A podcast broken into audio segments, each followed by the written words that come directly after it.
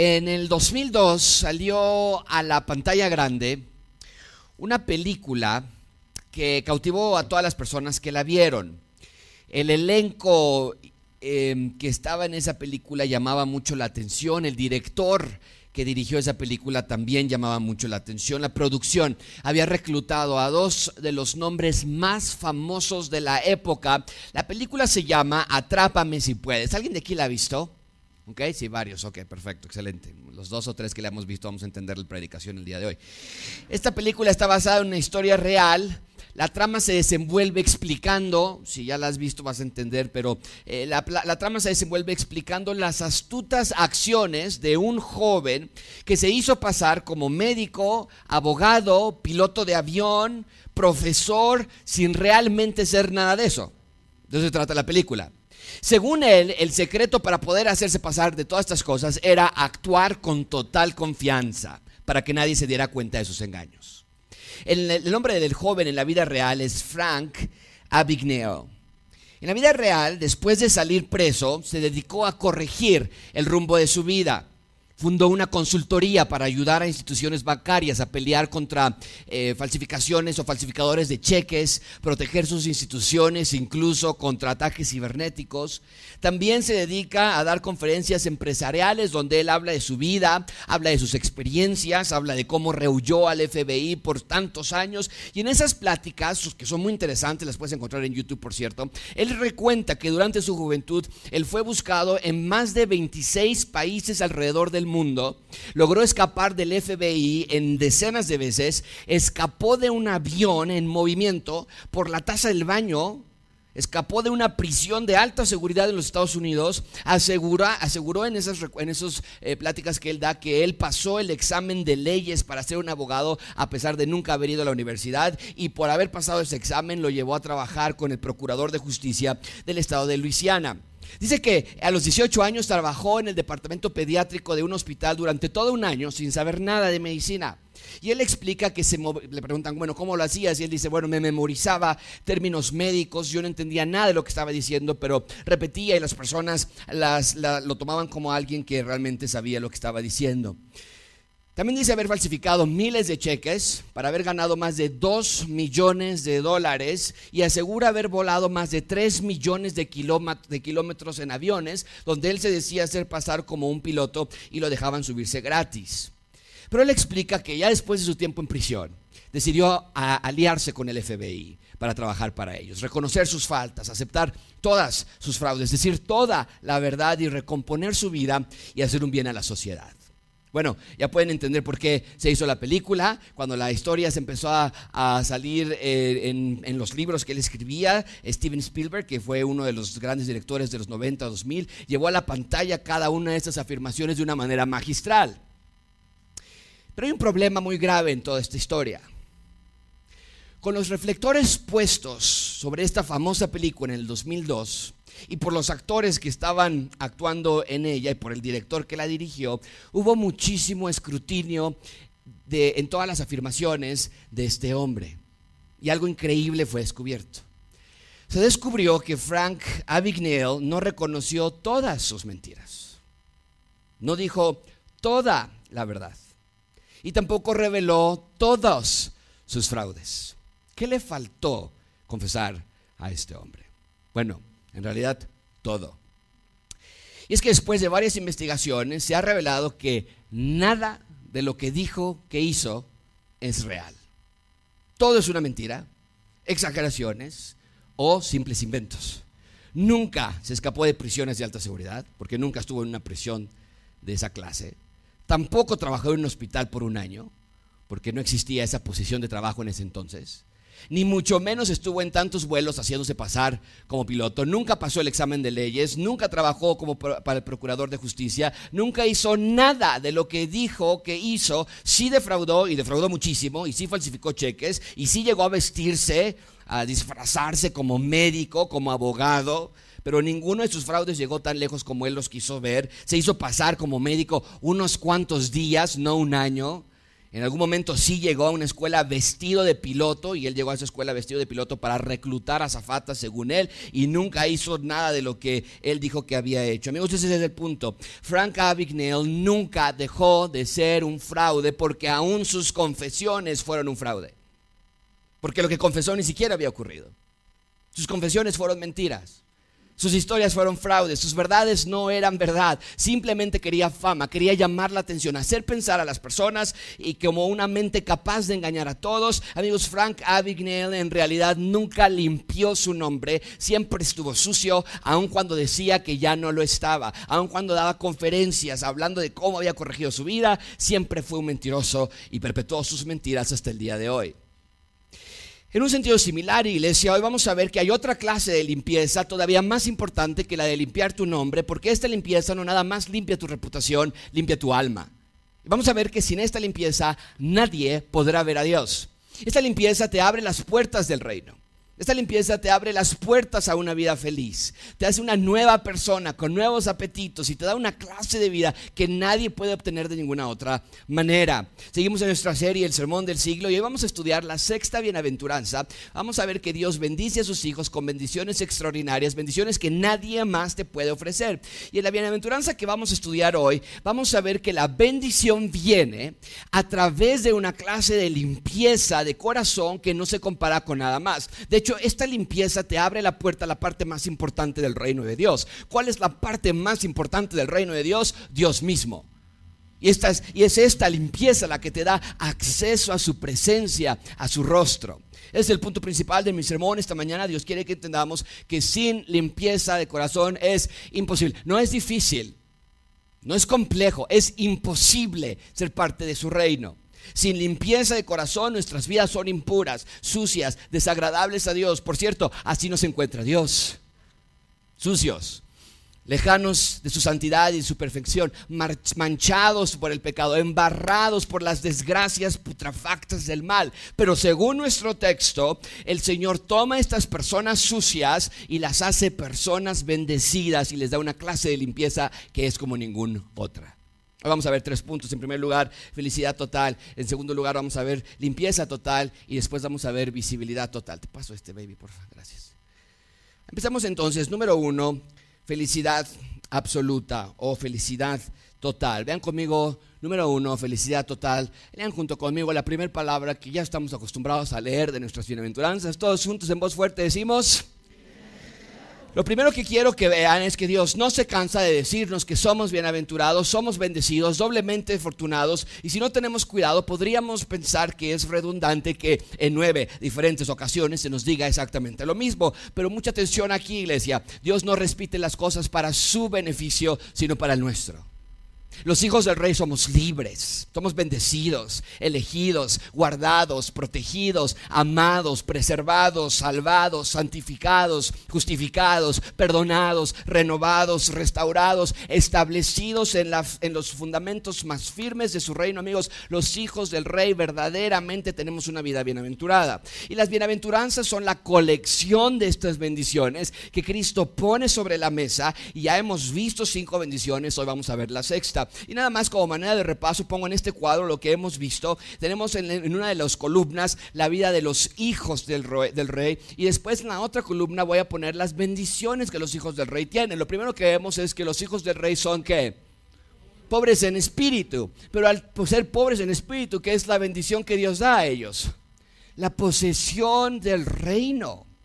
Tú posees el reino, no nada más eso. Vemos que también los hijos lloran y se lamentan, pero los, cuando, cuando estamos llorando y cuando estamos lamentando, poseemos una clase de consolación que nadie más tiene. Poseemos una clase de tierra que nadie más va a tener. Cuando somos humildes, vemos que también tenemos hambre y sed y poseemos total satisfacción. Algo que el mundo quiere y trata de satisfacer sus deseos, sus apetitos con cosas que no los llenan. Pero nosotros sí, no nada más eso, sino vemos que los hijos de Dios son misericordiosos. Dios ha trasplantado un corazón sucio, eh, muerto, y ha puesto corazón que ahora tiende hacia la misericordia. No siempre, pero esa es la tendencia hacia la que tenemos que llegar y por lo tanto vamos a poseer misericordia, la misericordia que Dios nos va a dar. Y hoy vamos a estudiar que los que son limpios de corazón poseen la habilidad de ver a Dios.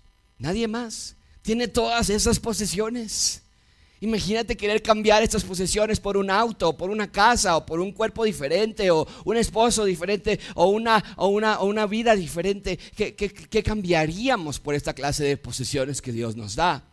Amigos, quiero que vean la clase de vida bendecida de los hijos del rey. No tenemos razón de sufrir, no tenemos razón de quejarnos o de pensar, Dios no nos ama. ¿Qué otra clase de bendiciones se podrían comparar con esas bendiciones? Necesitamos ajustar nuestro entendimiento de una vida bendecida, porque a veces decimos, bueno, yo creo, yo me siento como que Dios no me está bendiciendo. Bueno, a veces nosotros queremos medir las bendiciones de Dios en términos humanos, en términos materiales y en términos inmediatos, ya.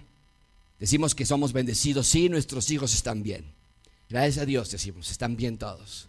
Decimos que somos bendecidos, sí me va bien en la escuela, sí me aceptan en la universidad, sí tengo salud. Pero amigos, esas no son bendiciones. Esos son deseos egoístas que se enfocan nada más en nosotros. Porque claro que queremos que nuestros hijos estén bien. Y desde luego que no está mal que queramos eso para ellos. Pero cuando eso se convierte en la medida que usas para ver si Dios te bendice o no, entonces no estás entendiendo la manera en la que Dios derrama sus bendiciones sobre nosotros. Porque ¿qué pasa cuando tu hijo se enferme? ¿Qué pasa cuando no tenga salud?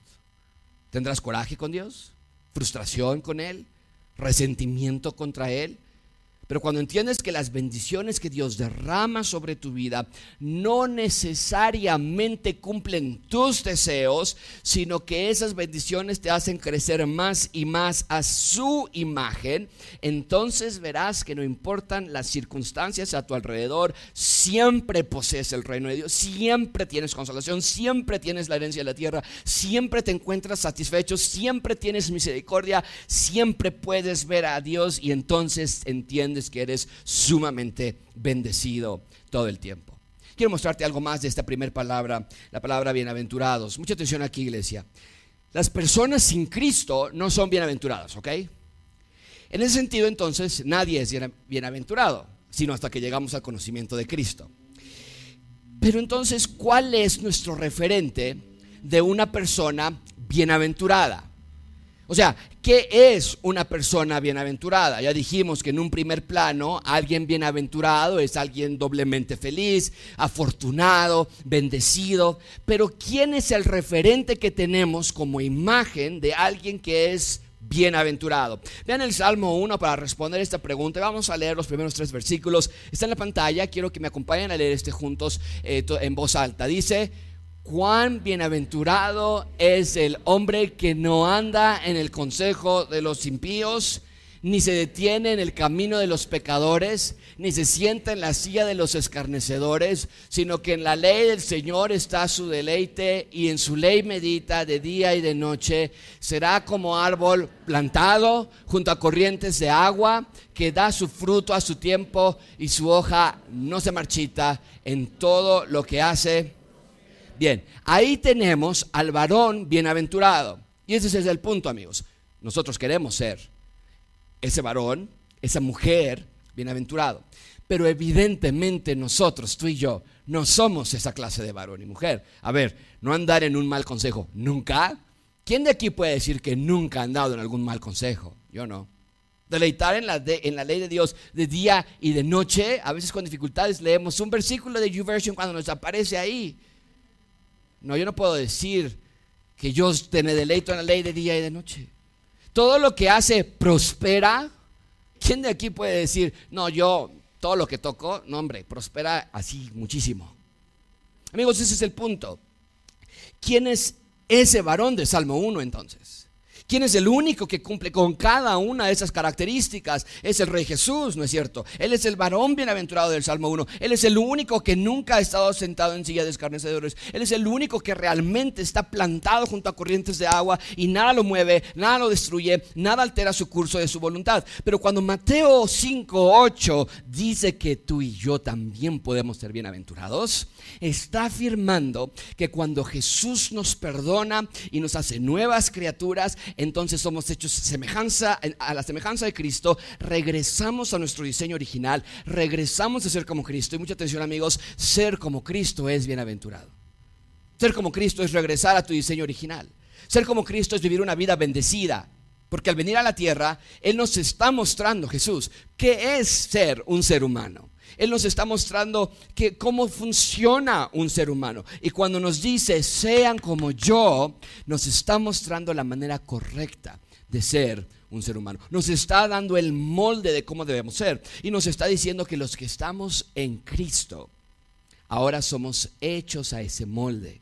Es lo que Pablo dice en Romanos 8:29, todos juntos lo leemos, por favor. Dice, porque a los que de antemano conoció, también los predestinó a qué? A ser hechos conforme a la imagen de su Hijo, para que él sea el primogénito entre muchos hermanos. Había un molde y nosotros estamos predestinados a ser hechos a ese molde.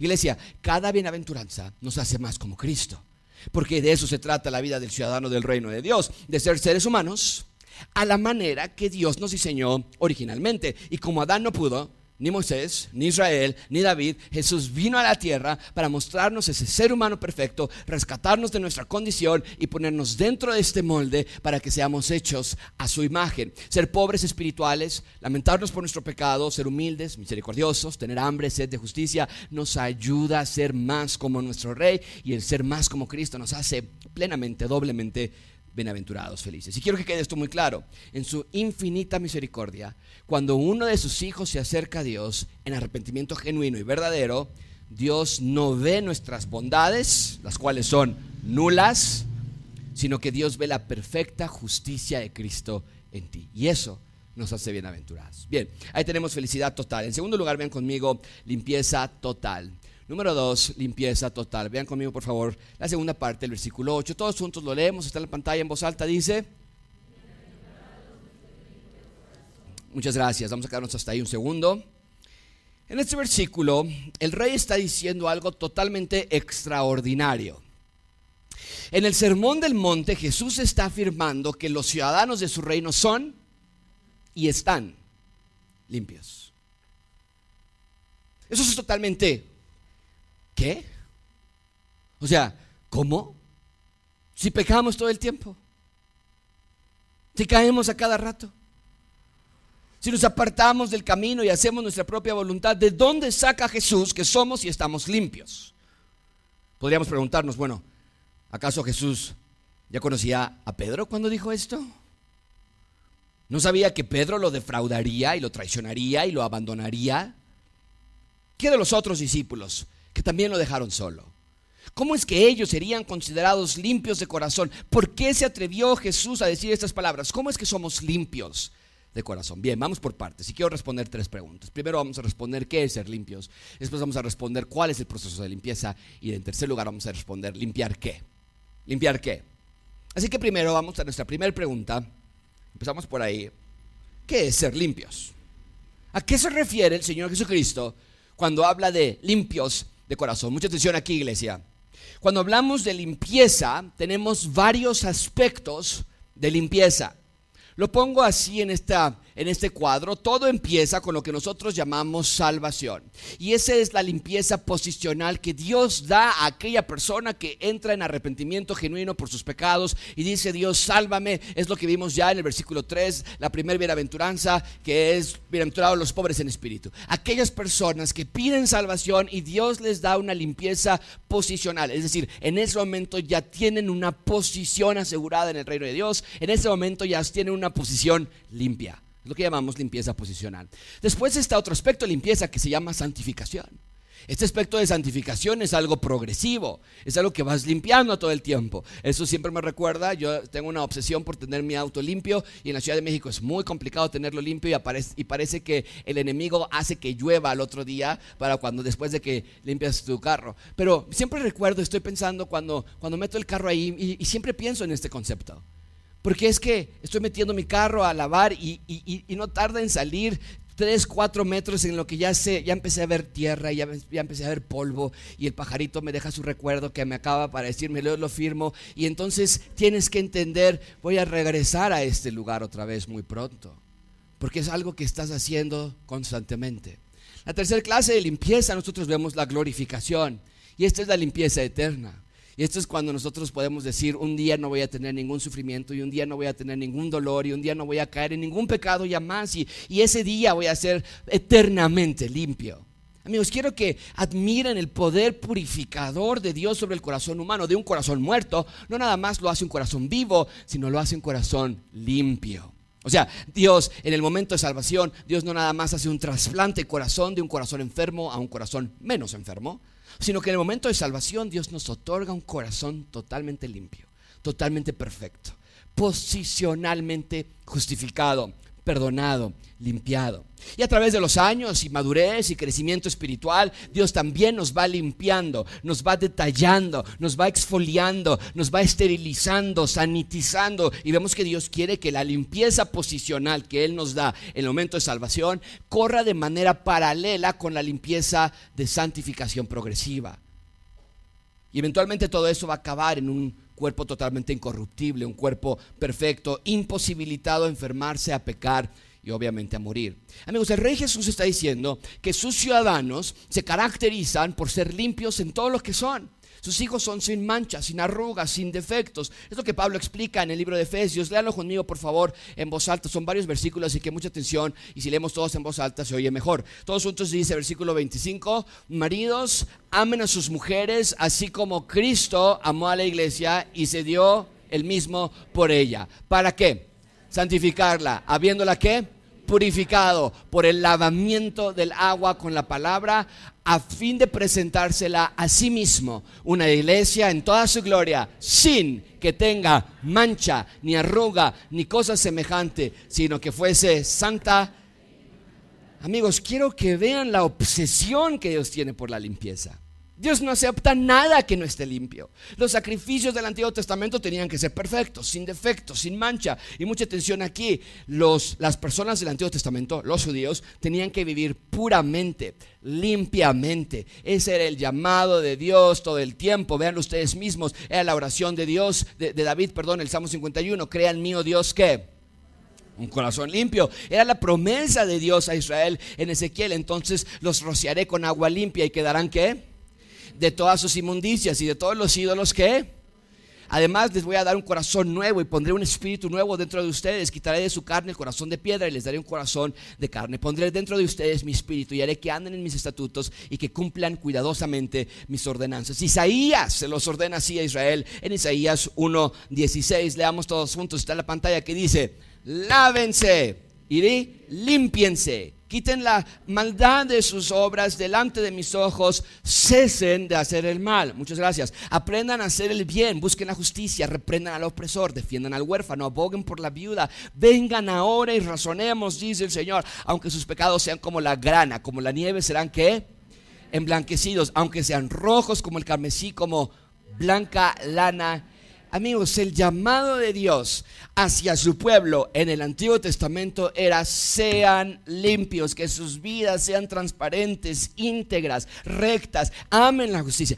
hagan el bien, les decía Dios. Pero ellos no quisieron, más bien no pudieron, porque sus corazones estaban sucios, muy sucios. Y este no era un problema exclusivo de Israel, sino de la humanidad. ¿Recuerdas lo que vio Dios en los días de Noé? Nada más para recordarte, véanlo por favor en la pantalla, Génesis 6.5, el Señor vio que era, ¿cómo? Mucha la maldad de los hombres en la tierra. Y que toda intención de los pensamientos de su, ¿qué?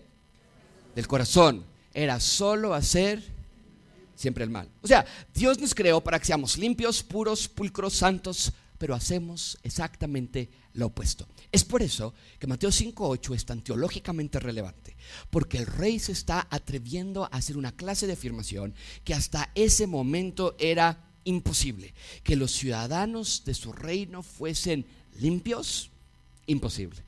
Está probadísimo, no se puede.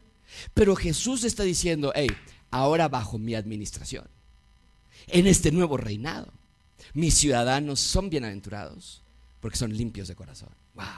Ahora, pausa aquí, tiempo. Ni por un instante pienses que esto es algo nuevo. Mucha atención con esto porque está padrísimo. Te voy a enseñar algo que me, me, cautivó durante mi tiempo de estudio. La declaración de Mateo 5.8 es el cumplimiento parcial de Daniel 12. a mí me encanta ver cómo toda la Biblia se conecta entre sí. Quiero que veas esta conexión, está increíble. Daniel, al final de su libro, nos da una visión futura de lo que habrá pasar con los ciudadanos del reino de Dios. Daniel está en Babilonia, se están empezando a morir, lejos de Jerusalén, estaban presos en Babilonia porque habían sido rebeldes a Dios. Alguien acuérdese cuántos años estuvieron presos en Babilonia, que me diga 70 años, y entonces estaban muriendo en tierra lejana. Y, y las personas estaban preocupadas, Daniel, ¿qué va a pasar con nosotros? Y Daniel les da esta profecía, bueno, Dios les da esta profecía a través de Daniel. Vean lo que habla esta profecía esperanza, resurrección, vida eterna. Está increíble la profecía de Daniel capítulo 12. Ya la estudiamos, por cierto, en nuestra serie de Daniel. Pero conmigo, esto está increíble. En aquel tiempo, dice Daniel, al final de los días, lo que nosotros llamamos al final del mundo, dice, en aquel tiempo se levantará Miguel, el gran príncipe que vela sobre los hijos de tu pueblo. Será un tiempo de angustia, cual nunca hubo desde que existen las naciones hasta entonces. Y en ese tiempo tu pueblo será librado. Bueno, no todos, dice Dios, solo los que se encuentren, ¿qué? Inscritos en el libro. Y muchos de los que duermen, de los que murieron en el polvo, despertarán. Me encanta eso. Unos para la vida eterna y otros para la ignominia, para el desprecio eterno. Los entendidos brillarán como el resplandor del firmamento y los, que, y los que guiaron a muchos a la justicia como las estrellas por toda la eternidad. ¿Qué está diciendo Daniel? Bueno, en esta profecía le está diciendo, hey judíos, tranquilos, si sus nombres están escritos en el libro de la vida, un día van a resucitar de la muerte, van a despertar y van a tener vida eterna. Quiero que pienses lo que los judíos sintieron cuando escucharon estas palabras. Eran palabras de felicidad, eran palabras de esperanza. Estaban llegando diciendo, oye, acabamos de enterrar a mi abuelo. ¿Y qué va a pasar con él? No estamos en Jerusalén. ¿Qué va a pasar con su cuerpo? Y Daniel les dice, tranquilos, él va a resucitar y va a tener un cuerpo perfecto. Pero vean la manera en la que Dios describe a sus hijos un poquito más adelante en el versículo 9 dice, anda Daniel, porque estas palabras están cerradas y selladas hasta el tiempo del fin. Y muchos serán, ¿qué? Purificados, ¿qué más? Emblanquecidos y...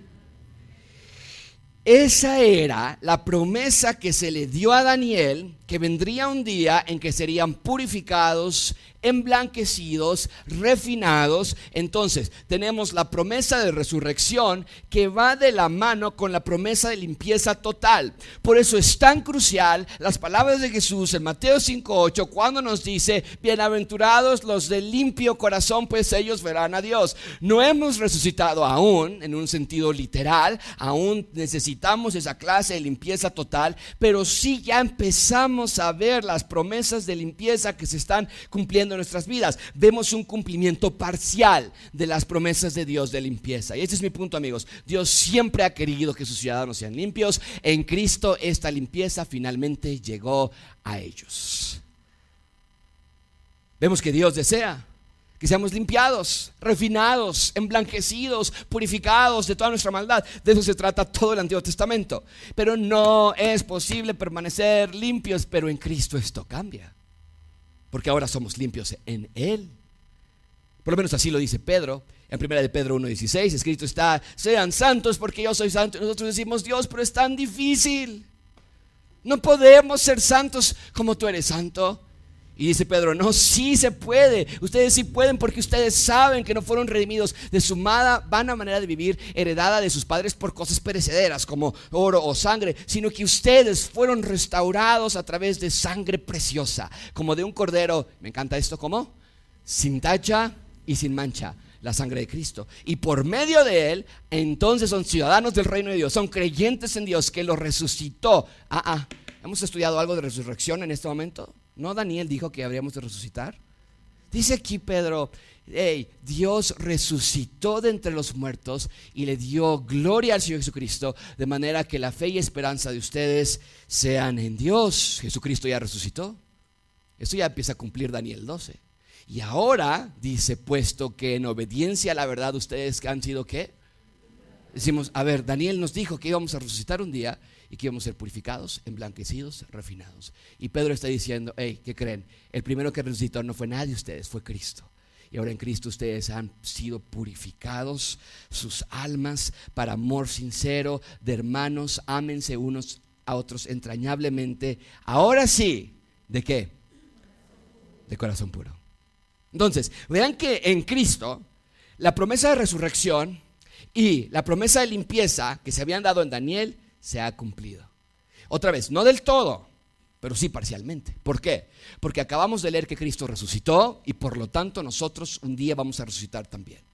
Y también acabamos de leer, les acabo de mostrar en Pedro que nuestras almas han sido purificadas, han sido limpiadas. ¿Y todo para qué? Para que el reino de Dios se quede instalado en la tierra y para que ustedes, los ciudadanos de su reino, sean limpios y puedan entrar al reino. De eso se trata toda la Biblia. Amigos, sin la limpieza de corazón es imposible ser parte de su reino. No hay nadie, jamás, nunca, que pueda llegar a la presencia de Dios sin antes haber sido totalmente purificado, limpiado, santificado. Pero vuelvo a hacer la pregunta y la pongo sobre la mesa otra vez. ¿Cómo se atrevió Jesús a decir tales palabras cuando sabía que sus discípulos lo abandonarían cuando fuese arrestado. Y bueno, ¿qué tal tú y yo? ¿Por qué Jesús describe a sus hijos como limpios de corazón cuando sabía que tú y yo le fallamos todo el tiempo? Muy simple. Ya lo dije, pero lo vuelvo a repetir. Porque cuando Jesús nos salva, Él pone estas cualidades en nosotros y Dios ya nos ve limpios lo que puse en este cuadro hace unos minutos. Eso es extraordinario. Dios ya nos ve limpios. Y no es que Dios se haga de la vista gorda. Jesús no lo está diciendo porque suena bonito la idea de que van a quedar limpios, sino, es que, sino que es la promesa que Dios había hecho de antaño. Ya lo puse hace un minuto, pero te lo vuelvo a mostrar y vamos a leer este versículo porque aquí entendemos la importancia de Mateo 5.8, todos juntos, Ezequiel 36.25 que dice, entonces los rociaré con agua limpia, fuerte, y quedarán limpios de todas sus inmundicias y de todos sus ídolos, los limpiaré. Esa era la promesa de Ezequiel a un Israel rebelde y lejano a Dios. Pero ahora Jesús está diciendo que cualquiera puede ser limpiado de esa manera a través de su obra en la cruz. Entonces, mi pregunta inicial, ¿qué es ser limpios? La definición que pude encontrar o la que pude armar es ser limpios es tener limpieza posicional, ¿ok?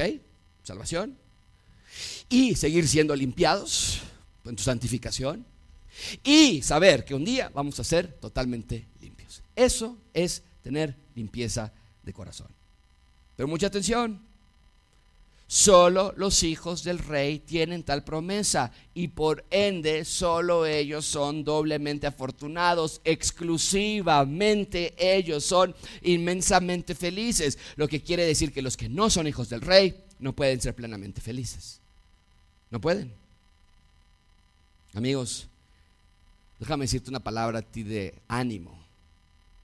En tu diario vivir, nunca olvides que la limpieza es un proceso.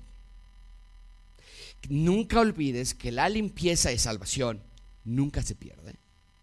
Y nunca olvides que la grandeza última de la limpieza vendrá en el momento de resurrección, donde seremos finalmente hechos limpios. Bien, ahí está. ¿Qué es ser limpios? Yo lo pongo de esa manera. Es estar seguros que tienes limpieza posicional. Si hay aquí alguien esta mañana que no está seguro de eso, no estás limpio. No puedes ver a Dios. La limpieza es seguir siendo limpiado. Si hay alguien aquí que dices, yo recibí al Señor cuando tenía seis meses de edad, me pasaron la mamila y eso quiso decir que yo sí era creyente, pero mi vida no está siendo limpiada. Yo no veo fruto. Cuidado. Y si constantemente olvidas que en esta tierra no vamos a alcanzar esta clase de limpieza, sino que buscamos una nueva tierra con nuevos cielos. Evalúa tu vida. Bien, segunda pregunta que nos tenemos que hacer es cuál es el proceso de limpieza. Mucha atención aquí. ¿Cómo podemos limpiarnos? Bueno, el proceso de limpieza de tu corazón incluye aspectos en los que tú puedes participar y aspectos en los que no puedes participar. ¿Por qué? Bueno, el primero, pues es la salvación, el proceso de limpieza posicional ahí tú no tienes control alguno. Dios nos salva, nosotros no participamos, no le echamos la mano, no hacemos nada para salvarnos, no ayudamos a Dios, Él hace absolutamente todo y salva a sus hijos. Lo mismo pasa con nuestra glorificación futura. Dios va a tomar este cuerpo mortal, lo va a hacer en un cuerpo inmortal, nosotros no vamos a hacer nada al respecto. ¿Ok?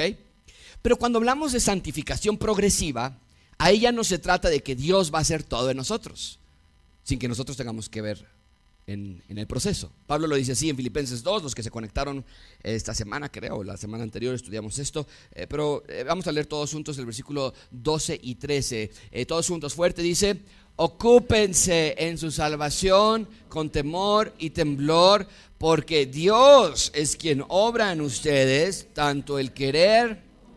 Entonces, vemos que Dios pone en nosotros el deseo de hacer, pero es nosotros los que nos ocupamos en nuestra salvación. No salvación de muerte, de muerte eterna, porque esa ya nos la dio Dios, no la podemos perder, pero sí nos ocupamos en nuestra salvación en el sentido de santificación, de seguir limpiando las cosas que no están bien en nuestras vidas. ¿Y cómo podemos hacer eso? Lo tenemos frente a nuestros ojos. Ocupa cada día de tu vida en cultivar estas bienaventuranzas. ¿Cómo puedo limpiar mi corazón? Aquí están pues sé pobre en espíritu. Y después número dos, lamentate por tu pecado. Y después número tres, sé humilde. Y después número cuatro, ten hambre y sed de justicia. Y después número cinco, ser misericordioso con otras personas. Y después número seis, ten un corazón limpio. Y después número uno, otra vez, pobre en espíritu. Y lamentarte por tu pecado. Es un, es un ciclo que limpia tu corazón todos los días de tu vida, sin faltas, sin cansancio, por amor a Dios y con agradecimiento total. Todo empieza en el versículo 3. Versículo 4, perdón, eh, no, versículo, sí, versículo 3, los pobres en espíritu, todo empieza allí y culmina en el versículo 7, que es limpieza de corazón. Lo pongo de esta manera, iglesia, el hacer del versículo 3 al versículo 7 te lleva a la cúspide de una vida cristiana, que es una vida limpia limpia en el versículo 8. Hacer del versículo 3 al versículo 7 te va a llevar al versículo 8. No puedes saltarte, no puedes tratar de hacer, eh, bueno, yo quiero, yo quiero la limpieza de corazón sin ser misericordioso y tampoco la de hambre y sed, porque esta semana estoy muy ocupado. No puedes. No puedes, no puedes decir, mira, yo quiero el de pobreza espiritual, pero eso de humildad no, eso sí yo no le entro. No es opcional, son ciclos. Amigos, tengamos una vida bienaventurada. Ya ves por qué todas las bienaventuranzas son muy importantes. Tu felicidad está en juego, tu satisfacción está en el limbo. Si es que decides hacer vida a tu modo, porque solo los que están comprometidos a esta clase de vida serán plenamente felices, satisfechos, alegres, gozosos. Nadie más. Y finalmente, ¿limpiar qué? Nos dice el texto. ¿Qué limpiamos? ¿Notaste qué es lo que debemos limpiar? O sea, el texto no dice, bienaventurados los de manos limpias. El texto no dice, bienaventurados los de ojos limpios. El texto dice, vamos al centro de todos los problemas, el corazón. Amigos, todos los problemas del ser humano son problemas del corazón. El corazón es el centro del humano es el órgano regulador de las emociones, es el origen de todo lo malo que tenemos. Por lo menos así Jesús lo dijo en Mateo 5:19. Del corazón provienen malos pensamientos, homicidios, adulterios, fornicaciones, robos, falsos testimonios y calumnias. Entonces, no es accidente que Jesús diga que sus ciudadanos son caracterizados por tener corazones limpios. Si el corazón es limpio, entonces las manos, los ojos, la mente, el cuerpo también será limpio. Es exactamente lo que Jesús explica en Lucas 6:45. El hombre bueno del buen tesoro de su corazón saca lo bueno y el hombre malo del mal tesoro saca lo malo, porque de lo que tengas abundancia en tu corazón vas a vivir. Que es exactamente lo que está diciendo nuestro texto. Bienaventurados los de corazón limpio, pues ellos verán a Dios. La limpieza de corazón abre una puerta a una vida bienaventurada, que tiene como clímax, cúspide, poder ver a Dios. Ahora, ¿cómo limpiamos nuestro corazón? Muy simple. ¿Quieres limpiar tu corazón? Elimina los ídolos y los deseos pecaminosos de tu corazón. Y vas a decirme, ¿cómo se hace eso, Josué? Y te voy a decir, ven a consejería y te decimos cómo poder hacer eso. Porque es de todo lo que hacemos en el Centro de Consejería en Gracia Abundante. Pero te puedo dar una versión resumida aquí. El corazón es un productor de ídolos, deseos. Como seres humanos tenemos deseos que tienden a ser pecaminosos. Creamos sueños, metas, objetivos que se tratan solamente de ti y por un tiempo funcionan, no todo lo que nos traen todo lo que pensamos que nos iban a traer, pero cuando pasan los meses o los años de la luna de miel, O años después comienzas, años después de comenzar el trabajo soñado, que peleaste toda tu vida, ya lo tienes por fin. O meses después de que sacaste el auto de la agencia, entonces te das cuenta que todo fue un engaño. Sigues con un vacío. Y como somos necios, pues ahora ponemos nuevos sueños, ¿no? Pues ahora, el, si me saqué un carro en el 2021, pero ya estamos en el 2024, ahora otro carro. Y si ya llegaste a la gerencia, pues ahora quieres la dirección. Para ver si ahora sí, acaso logramos nuestra paz y tranquilidad. Pablo tiene mucho que decir al respecto, pero te doy un texto nada más. En cuanto a Efesios 4:22, pero este, está, este equivocado. Ahorita regresamos a esta frase. Pero Efesios 4:22, en cuanto a la anterior manera de vivir, ustedes se despojen del viejo hombre que se corrompe según qué? Los deseos engañosos del corazón. ¿Por qué son engañosos? Porque parecen bien. Entonces oye, ir al gimnasio está mal. Oye, poco quiere aprender inglés está mal. Es lo que siempre he soñado. Bueno, eso es el punto de un deseo engañoso. Si tu deseo dijese, hey, elígeme y yo te voy a dar muerte en tu vida y, total infelicidad, ¿lo tomarías? No. Por eso se llaman deseos engañosos. Aparentan ser buenos deseos. Y dice Pablo, en lugar de tener esos deseos engañosos, sean renovados en el espíritu de su mente y vístanse del nuevo hombre, el cual, y este es mi énfasis, está hecho a la semejanza de Dios. Ese es nuestro diseño original, funcionar como Dios quiere que funcionemos y que ha sido creado en la justicia y santidad, limpieza, purificación de la verdad. Entonces, vemos esta realidad, ¿no es cierto? Te despojas de los deseos engañosos, instalas nuevos deseos piadosos, tienes una mente renovada con pensamientos piadosos y todo resulta en una vida piadosa, en una conducta piadosa. Lo pongo así. Este es, es, un, es un triángulo, es una pirámide que estás construyendo y todo empieza con el deseo piadoso. Ten un deseo un corazón limpio, un corazón con deseos que honren a Dios y después ten pensamientos, una mente renovada que glorifica a Dios y que tus pensamientos no nada más están en ti, en mi tristeza, en mi dificultad, en mi esposo, en que no tenemos carro, en que hay mucho tráfico, mucha contaminación, en que estoy muy flaco, muy gordo, muy alto, no tengo pelo, no tengo mucho cabello. que, hey, controla tu mente. Y tus pensamientos deben ser pensamientos piadosos. Y después eso resulta en una vida piadosa, una conducta piadosa que culmina en una vida bienaventurada. Ellos son los limpios de corazón. Amigos, una vida correcta no pasa por accidente. Ten el deseo de que todo sea como tú dices. Ten el deseo de siempre tener la razón de siempre tener salud, de que tus hijos no se vayan a enfermar, tener el deseo de controlar a tu esposo, de a tu esposa, a tus hijos, tener el deseo de controlar tus circunstancias y, me hablas cuando llegues y me hablas cuando salgas y me dices cómo hiciste del baño para no hacer que estés enfermo y me dices todo, porque yo quiero controlar las circunstancias para yo sentirme bien, tener el ídolo del deporte, tener el ídolo de la salud, de la política, del dinero, del sexo, de cosas materiales, tener el ídolo de placer o cualquier clase de ídolo y preparar prepárate para vivir una vida no bienaventurada, sino una vida frustrada, vacía, triste. Pero ten una vida construida en estos principios y verás que Dios limpia tu corazón, lo cual provoca pensamientos puros, lo que a su vez produce conducta pura y que resulta, como lo pueden ver allí, una vida bienaventurada. Iglesia, tengan corazones limpios. Y la única manera de tener corazones limpios es ser hijos del rey. Y la única manera de saber si eres hijo o hija del rey es tener corazones limpios. Entonces es un círculo. Porque ya vimos que Dios pone el hacer como el querer. Y mucha atención con eso, iglesia. ¿Cuál es el resultado de no tener un corazón limpio? Estuve pensando mucho en eso y lo único que pude llegar en conclusión es que una persona que no tiene un corazón limpio se vuelve una persona hipócrita.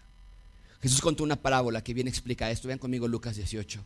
Dos hombres subieron al templo a orar. Uno era fariseo y el otro qué? El fariseo puesto en pie oraba consigo mismo de esta manera, Dios, te doy gracias. No, qué agradecido está este hombre. Porque no soy como los otros hombres, ¿no? Podemos decir así, ay hijos, qué bueno que me tienen a mí, porque si me tuvieran a dos como tu papá, imagínate cómo les iría a ustedes.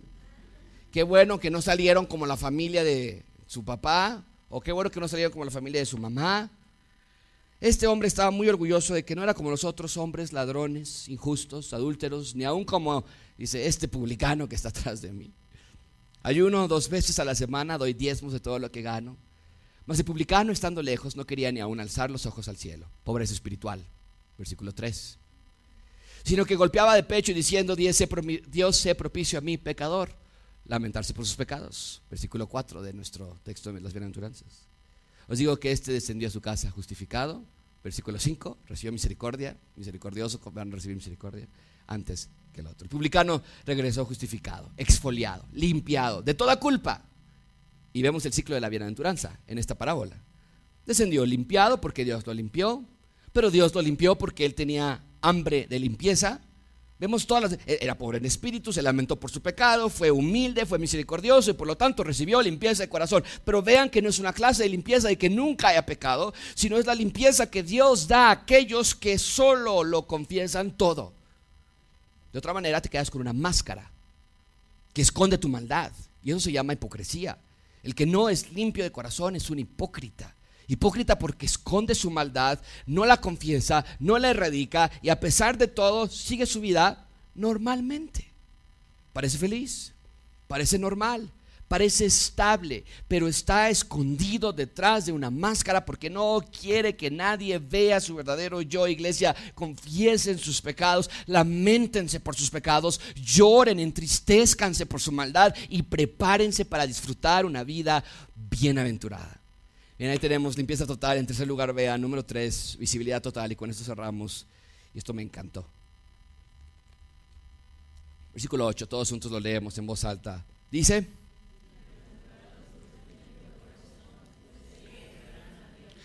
antes de que Cristo nos rescatara, no podíamos ver a Dios.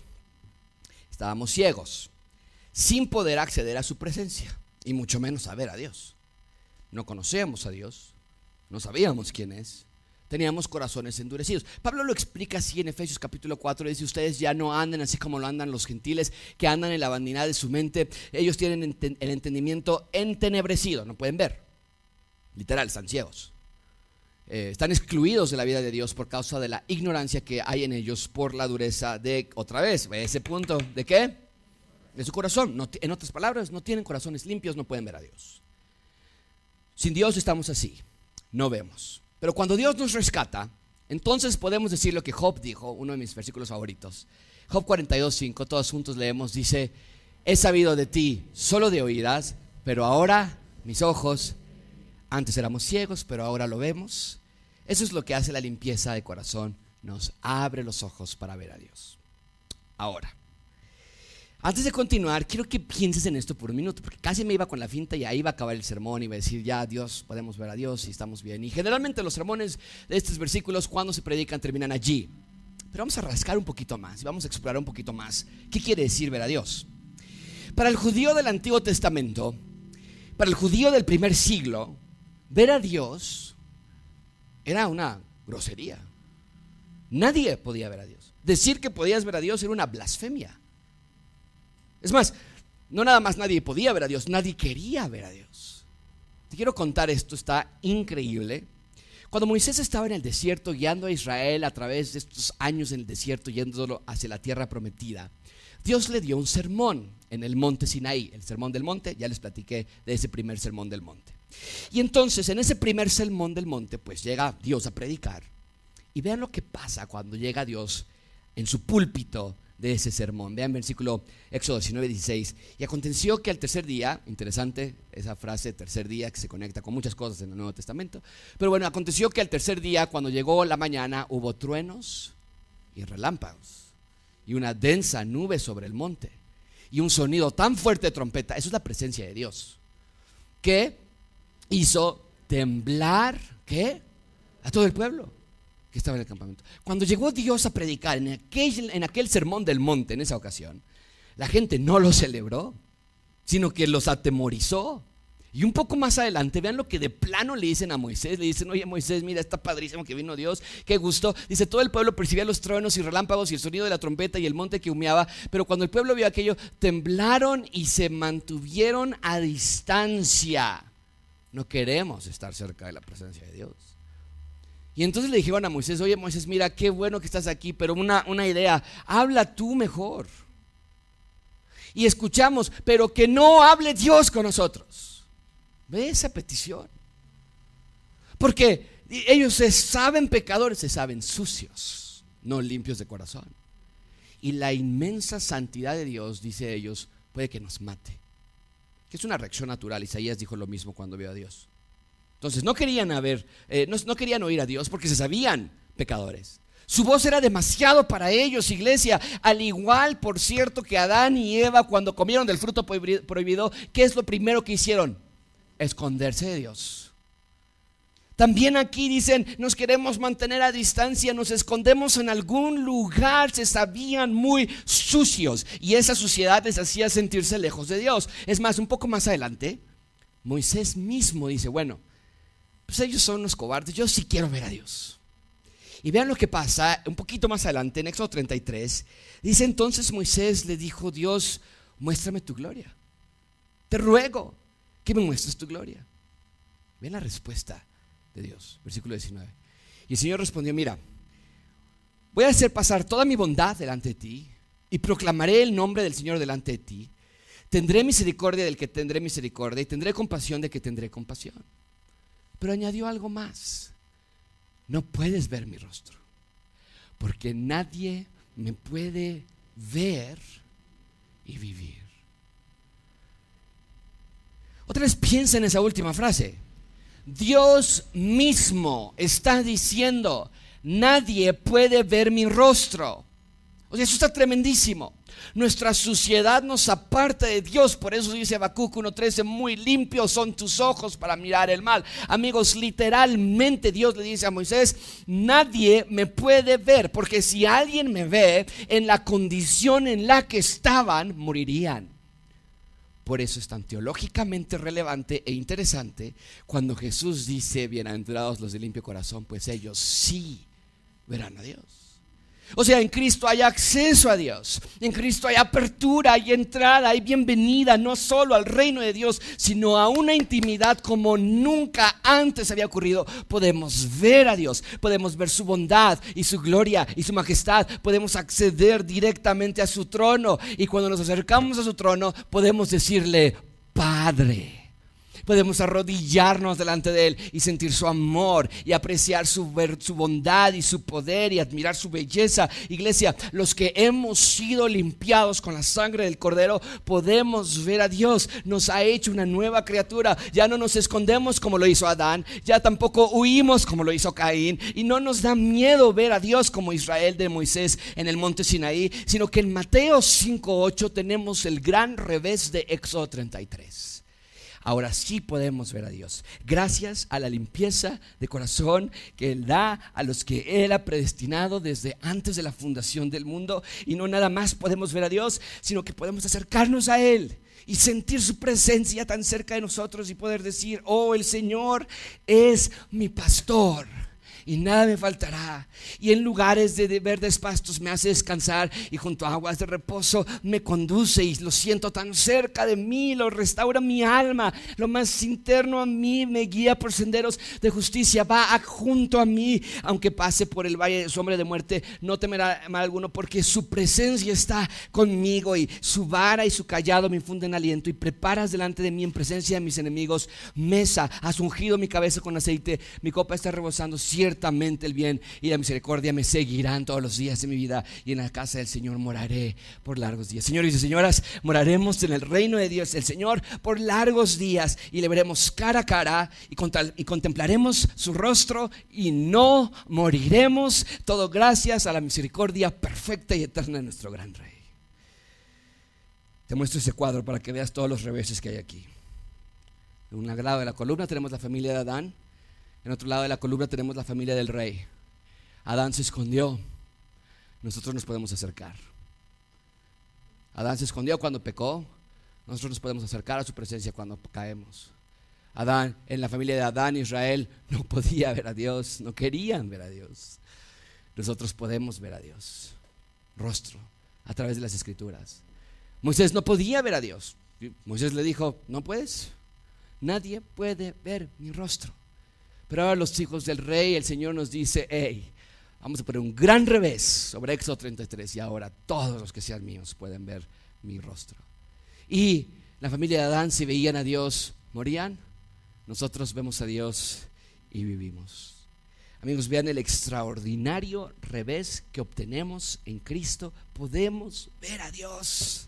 Podemos acercarnos a Él y sentir su presencia cerca de nosotros. En el Antiguo Testamento no querían acercarse a Dios por su suciedad, pero en Cristo hemos sido limpiados y por lo tanto acercarnos nada más es una posibilidad. Ahora es una orden. Vea lo que dice Hebreos 4:16, todos juntos lo leemos. Dice, por tanto, acerquémonos con confianza al trono de la gracia para que recibamos misericordia y hallemos gracia para la ayuda oportuna. Amigos, en Cristo podemos ver a Dios. ¿Cómo vemos a Dios? Bueno, vemos a Dios en la creación, vemos a Dios en las escrituras, pero particularmente vemos a Dios en Jesús. Vemos la vida y persona de Cristo y vemos entonces a Dios. Así lo dijo él mismo en Juan 14, 8 el que me ha visto a mí, ha visto al Padre. Iglesia, Mateo 5.8 es gigantesco. En Cristo la relación con Dios ha quedado perfectamente restaurada. Lo pongo así, Adán fue la única persona que ha existido que había podido ver a Dios. Y en Cristo ahora nosotros recuperamos esa clase de relación. ¿Ves cómo la Biblia es solo una historia? La historia de quién es Dios y cuál es su plan de rescate a través de instalar el reino en Cristo Jesús. Iglesia, Dios quiere que entendamos que sin limpieza de corazón es imposible ser parte de su reino. Nadie puede ver a Dios sin ser limpiado primero. Nadie. Así que te dejo con dos preguntas solamente. ¿Has sido limpiado por la sangre del Cordero? Y si no estás seguro, o si no ves fruto en tu vida, si sabes que no eres salvo, sé salvo hoy. Pide limpieza de corazón por todos tus pecados. Si ya eres salvo, mi pregunta para ti es, ¿vives en este ciclo de limpieza absoluta?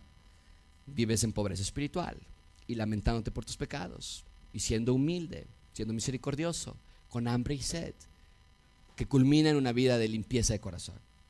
¿Qué cambios radicales tomas para no caer en falta de limpieza? Y no puedo pensar en una mejor manera de cerrar este sermón que pidiéndoles que todos juntos leamos el Salmo 51.10. Pero lo vamos a leer detenidamente, lentamente, en forma de oración. porque es una oración? Si es que acaso alguien aquí quiere un corazón limpio. Así que todos juntos decimos, crea en mí, oh Dios, un corazón limpio y renueva un espíritu. Que eso sea tu oración, porque solo ellos verán a Dios. Señor, damos gracias por este texto.